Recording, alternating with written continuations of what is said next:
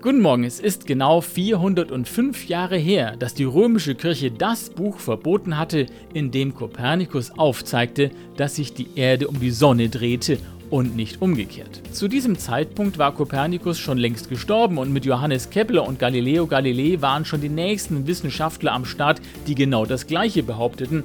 Aber irgendwie wollte man die Vorstellung nicht aufgeben, dass sich der ganze Kosmos um uns dreht.